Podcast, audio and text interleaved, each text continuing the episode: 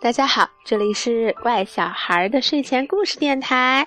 今天呀，我给大家带来一个故事，嗯，也是给我们家的小西西带来一个故事，名字叫做《一头登上火星的大象》。这个是谁写的呢？知道吗？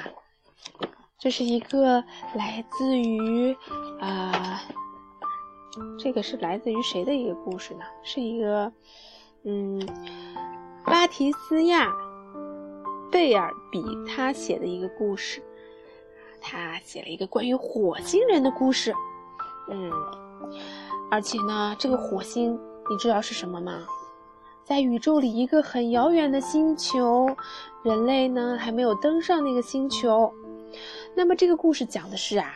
很久很久以前，火星上住着一个国王，名字叫马尔索可可一世。有一天，国王宣布：“我已经当了一万四千年的国王，现在很老了，想退休了。我要去太阳上安享晚年。”他展开手中一页纸：“谁给我带回这样的东西，我就把王位让给谁。”那张纸啊，吸引了所有人的目光。你看纸上是什么呀？大象，一头大象。啊，这是一头大象，是生活在地球上的体积庞大的动物。国王补充说：“大象的画像很快就发到了每个人的手中。”马尔苏一边看着大象的画像，一边暗暗的想：“虽然找到一头大象并不容易，但我还是要试试。”因为马尔苏爱上了国王的女儿布奇公主，只有当上国王才能娶她为妻。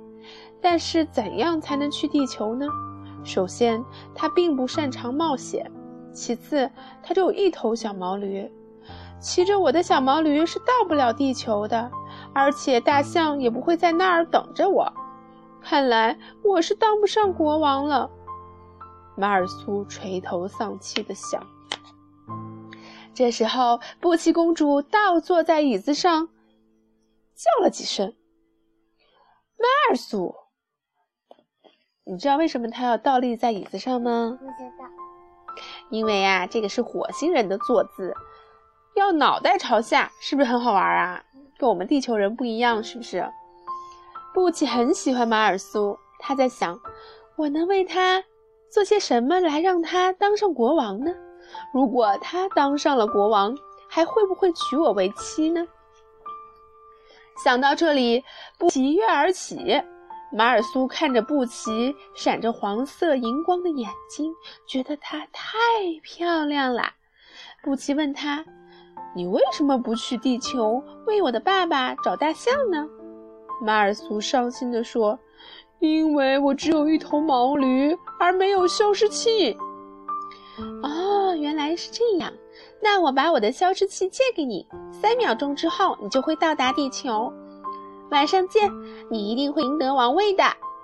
太棒了！马尔苏欢呼起来。他在布奇的膝盖上亲了一口，这是火星上的习俗。哦，马尔苏真是太可爱了。布奇自言自语：“我希望晚上赶紧到来。”这个时候啊，马尔苏就把消失器扣在了手腕上，按下了红色按钮，它变成了彩虹的颜色。然后呢，方格，然后又变成了条纹，最后是点状的。当然，它消失不见了。三秒钟之后，马尔苏脑袋朝下出现在一个菜园里，一个小男孩飞快地从房子里跑了出来。喂，你这个神奇形怪状的家伙！他说：“你压坏我爸爸种的菜了。”由于马尔苏不懂小男孩说的话，他不会地球语，他只好打手势，意思是说：“等一下，我把我的超火星语言转换器插上。”诶，这个语言转换器啊，能把马尔苏说的这个火星语变成地球语。把这个地球的话呢变成火星话。好，你好，马尔苏非常流利的地球语问道：“你刚才在说什么？你压坏我爸爸种的菜啦？哦，对不起，我不是故意的，我是偶然着陆在这里的。我来自火星。啊，我一直梦想遇到一个火星人。我叫多米诺，我叫马尔苏。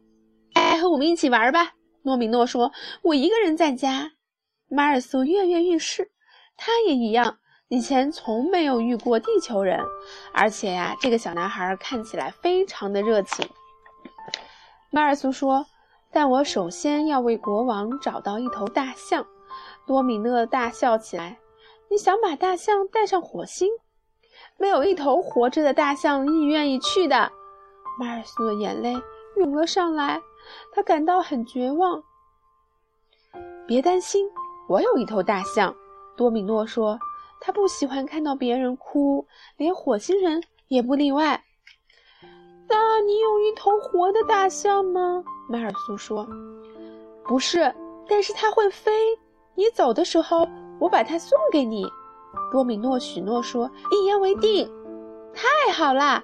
马尔苏破涕为笑：“谢谢你。”整个下午啊，多米厄和马尔苏都在玩。大富翁和弹球游戏玩得不亦乐乎。看见小伙伴马尔苏总是头朝下坐着，多米诺觉得有点头晕。他也试图像那样做，但没有成功。火星人真是太聪明了，多米诺感叹道。在傍晚离别的时分，多米诺实现了自己的诺言，他把自己的大象送给了马尔苏。并且告诉告诉他怎么使用。多米诺呀，把马尔苏送到了菜园，两个小伙伴互相道别。你的飞碟在哪里呀？多米诺问。飞碟？那东西太古老了。多米诺，带着我的消失器，只需要三秒钟，我就可以返回地球啦。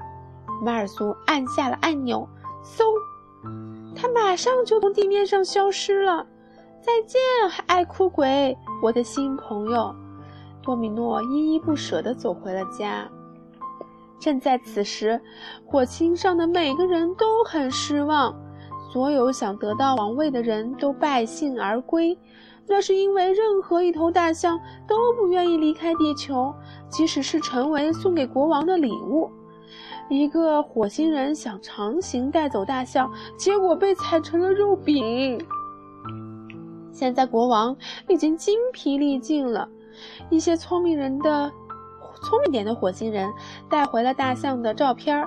此刻，马尔索可可一世面前就摆着四张大象的照片儿：印度土帮主的、非洲国王的、布格里昂马戏团及文尼森布动物园的。马尔索可可一世非常生气，大叫道：“我要的不是这个！”这时候，马尔索出现了。最开始是点状的，然后是条纹的、方格的、彩虹的。马尔苏变了好多样，终于恢复了原状。快到时间啦！布希公主很焦急。马尔苏说：“国王殿下，我想我拿到了你想要的东西。”真的吗？国王兴奋得像个孩子。快点让我看看！我会把王位让给你的。马尔苏从口袋里掏出一团皱巴巴的塑料袋。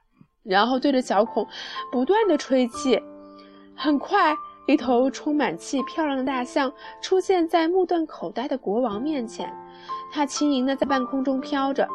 这就是我送给你的大象，马尔苏说。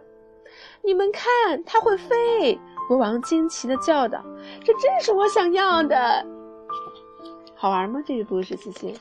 还没讲完呢。国王把王冠戴在了马尔苏头上，带着会飞的大象走了。于是马尔苏成了新的国王。他走到布奇公主的面前，轻轻地戳了一下她的脑门儿。这是火星上男人向女人求婚的方法。布奇，我心爱的公主，你愿意成为我的妻吗？马尔苏叫道。他被爱情映绿了脸。这是火星人脸红的方式，布奇回答说愿意。他以火星人的方式用脚趾头挠了一下他的耳朵。为什么呀？这是火星人回答求婚的一种方法呀。他们当天就举行了婚礼，多米诺也受到了邀请。